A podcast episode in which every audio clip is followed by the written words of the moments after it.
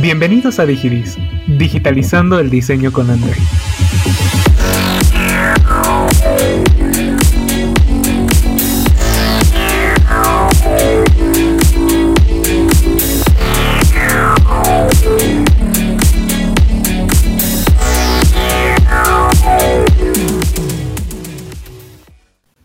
Hola Ángeles, ¿qué tal? ¿Cómo estás? Hola André, ¿todo bien? ¿Tú? Pues alegre, emocionado. Siento que toda esta serie de episodios van así. Cada vez van muy bien. Pero bueno, tenía una pregunta. ¿Cómo te fue con el cuento que te recomendé?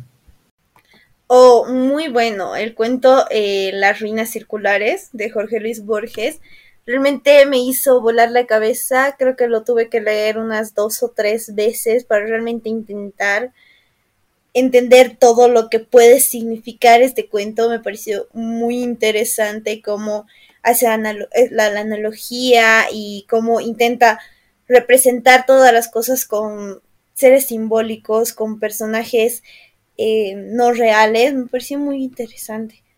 ¿Y a ti qué tal? ¿Cuál fue lo que, qué fue lo que entendiste del cuento en realidad? Creo que es muy amplio y te da como que entender muchas cosas a la vez, depende quién lo lee y en qué momento.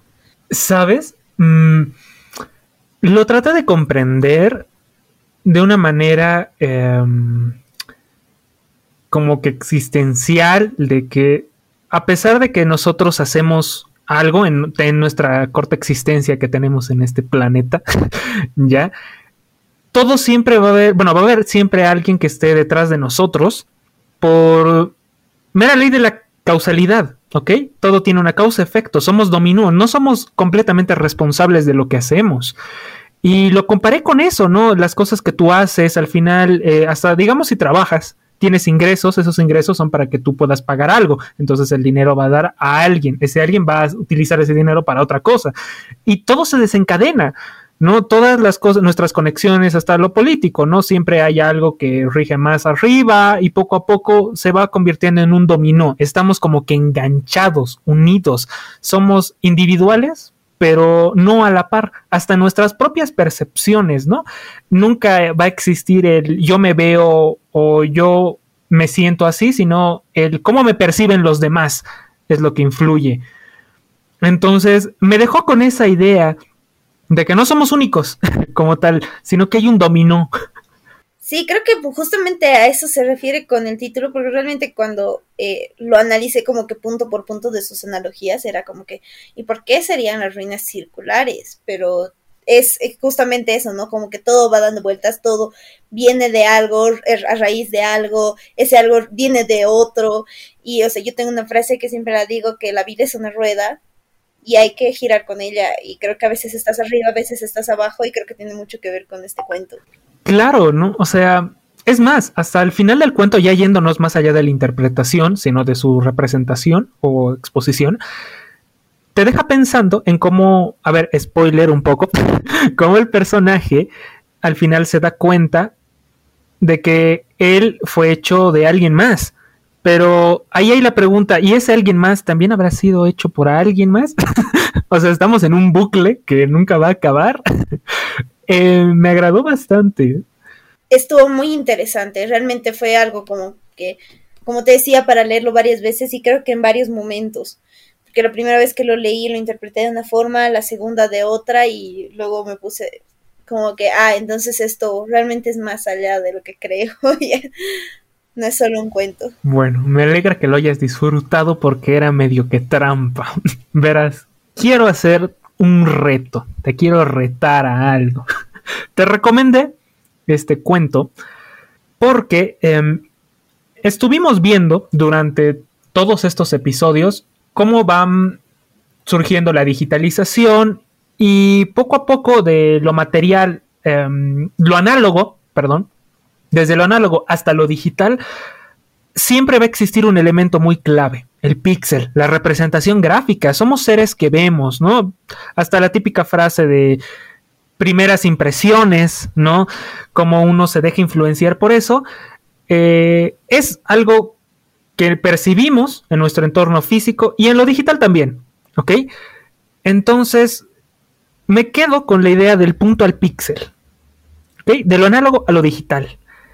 ¿Y en qué consistiría este reto que te quiero hacer? Hablamos de experimentación, ¿ok? La anterior vez, y me dejó la idea de que podría surgir algo muy interesante desde tu experiencia, tu punto de vista y el mío, cómo representemos a este cuento. Me gusta la idea. ¿Y qué te parece si nos ponemos unos parámetros para que no nos vayamos mucho por las ramas y tener como que cada uno su propia idea, pero bajo unas, bajo, bajo ciertas condiciones? ¿Te, parece? Claro, ideal. Entonces, em, como esto va a terminar al final en un producto gráfico, vamos a tratar de trabajar de esa manera, conceptualizar desde ahí, ¿ok? No va a ser tan profundo ni filosófico porque hay cosas que son muy complejas de representar. Entonces, eh, partamos por el punto de que, bueno, si ambos ya hemos leído y lo comprendemos de cierta manera, apuesto de que van a haber cosas en las cuales tal vez no sea tan así, ¿ok?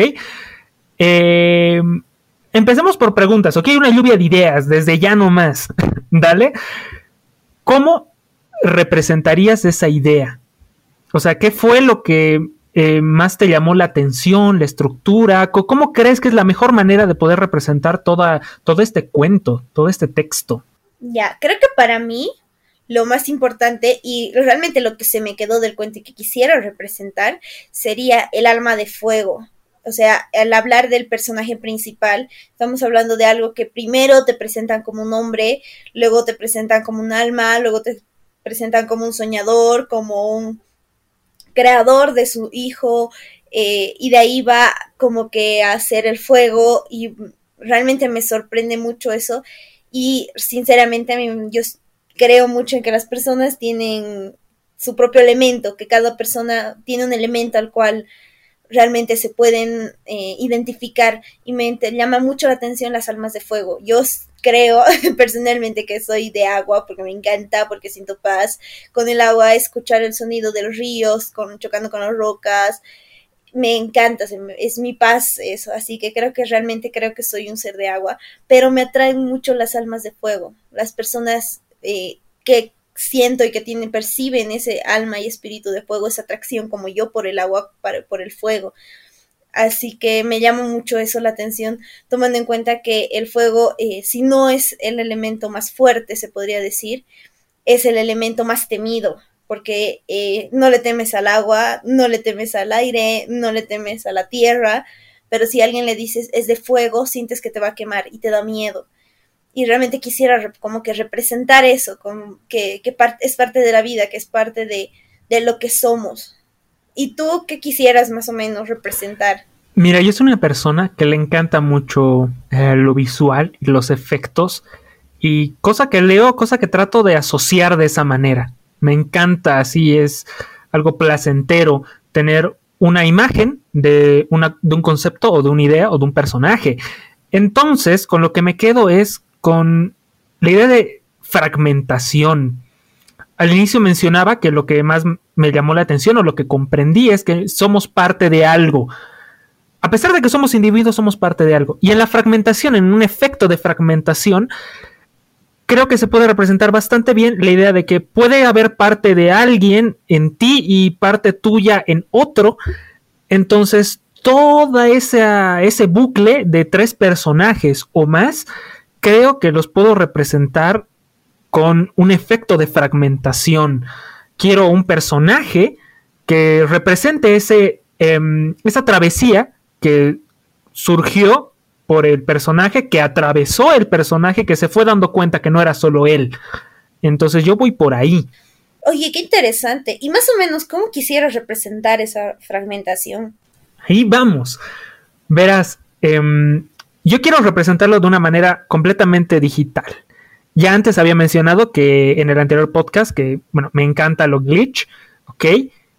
Y con un efecto de data motion, ¿ok? Que es cuando hay una imagen, ¿no? Y se congela y luego aparece otro, otro fotograma y se quedan partes.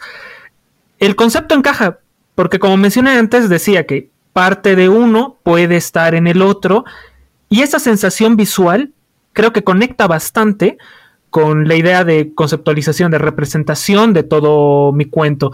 Y aprovechando con los píxeles, ya que al fin y al cabo son los que van a quedar ahí, de paso eh, va el concepto a menor, ¿no? Desde lo que tú ves hasta un píxel, porque un píxel tenemos que entender que no sería nada si no tiene más. O sea, solo uno, como que no aporta mucho. ¿Ok? Podrá apagarse o encenderse, pero si tiene más, puede hacer grandes cosas. Entonces yo voy por ahí. ¿Y tú, Ángeles?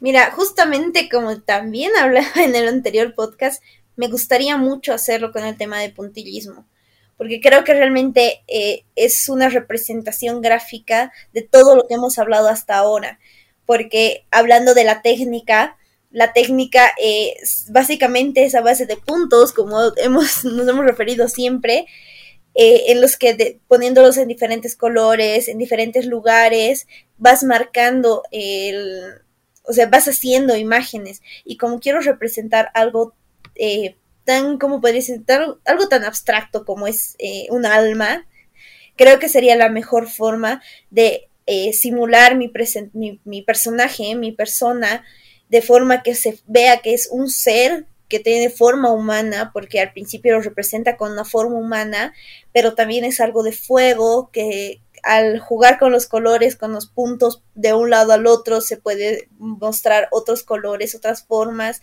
y a la vez también mostrar que eh, eso se difunde, o sea, no es solo una persona ahí eh, calcada, digamos, sino que eso va a ir difuminándose con el exterior, demostrando realmente que es un alma. Y creo que una de las técnicas más fáciles con las que podría hacer eso y realmente más claras es el puntillismo, porque con los, delimitando la forma con los colores, vamos a tener al ser humano usando los diferentes colores, voy a tener todo lo que es el fuego, todo lo que representa, y con esta difuminación, digamos, se podría decir, puedo, representar cómo trasciende el ser humano, cómo realmente es más que un cuerpo. Me parece genial, muy interesante. Y bastantes de estas técnicas ¿no? que vamos a aplicar, pues llevan un proceso, ¿no? No es solamente, por decirlo, eh, el puntillismo, colocar puntos. No, hay teoría detrás, al igual que lo em, glitch por ejemplo, ¿con, qué tipo de conceptos vas a trabajar para hacer el, puntillismo de manera gráfica, de manera técnica? Creo que más que todo mi proceso va a ir por el tema de que de la profundidad de los colores, cómo puedo ir usando eh, las capas de colores, el realmente no solo eh, verlo de una forma de voy a poner un montón de puntos, como decías, sino realmente esquematizar eh, los colores, esquematizar la forma, ver el entorno en el que lo voy a poner y realmente poder jugar con esos contrastes, ¿no? Obviamente si estoy diciendo que es un ser de fuego, no voy a poner, no voy a ponerlo en un lugar eh, rojo, digamos, ¿no? Una casa roja con techos naranjas, digo. Obviamente tengo que hacer que se contraste, usar ese juego de, tonos. Y mira, para que más o menos aclaremos un poco este tema de cómo vamos a hacer los procesos de colores, ¿qué, qué te parece si nos estandarizamos en usar 8 bits de colores? Dale, me, parece bien, me parece bien que sea en 8 bits. Y que la resolución sea 600 por 600 píxeles. Dale, me parece. Así tenemos una imagen un poco más estructurada y no nos vamos tanto cada uno por su lado. Vamos a tener una idea digital un poco más tranquila, creo, un poco más. Creo que como es un reto, vamos a tener dos imágenes que puedan ser eh, analizadas desde un mismo punto. claro. Bueno, entonces, em, más allá de lo que nosotros vayamos a hacer, también los invitamos, ¿ok? Van a estar los enlaces al cuento para que también lo puedan leer en línea y se animen. No es necesario de que sigan tal cual al pie de la letra o una u otra, pero eh, que vayan por la idea del punto al píxel, ¿no? Que hemos estado hablando, porque todo esto que vamos a estar haciendo también lo vamos a estar mostrando en Instagram. Vamos a estar digitalizando el diseño. Entonces, eh, va a estar todo digitalizado en Instagram, en nuestra cuenta, donde van a poder ver ya los resultados eh, gráficos del proceso que acabamos de mencionar, ¿no? si bien la parte del concepto, cómo estaría representada. ¿Ok? Entonces los invitamos a que eh, nos sigan en nuestra cuenta y que em, se animen. Etiquétenos en los trabajos que vayan a hacer.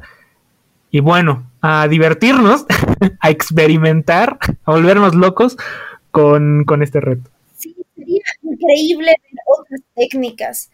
No sé si se animan, pero hay mil formas de representar esto. O sea, si quieren poner no sé, piedritas sobre piedritas y representarlo y digitalizarlo en una imagen de 600 por 600 sería increíble, o sea, que su imaginación vuele, usen todo lo que puedan sobre esta consigna, ya saben, 600 por 600 píxeles con 8 bits de color, aprovechen eh, de hacer volar su imaginación y realmente buscar otros conceptos como decíamos al principio este cuento no es, o sea, no es un cuento en sí que lo lees y bueno, moraleja y listo, sino es realmente algo que lo puedes leer incluso varias veces y encontrar diferentes análisis, diferentes puntos de vista y decir, no, bueno, ahora creo que esto es así, que esto es así, o realmente decir al final, saben que viejos ustedes están equivocando, este texto no va así, lo han entendido todo mal, y poder representar como crean que realmente eh, es lo que dice, ¿no? Este cuento es lo que nos quiere decir el autor. Bueno, después de todas estas recomendaciones, em, nos despedimos y experimentar. Este ha sido muy cortito, pero nos tenemos mucho trabajo que hacer, así que creo que está muy bien. Está bien. Entonces, hasta el siguiente podcast.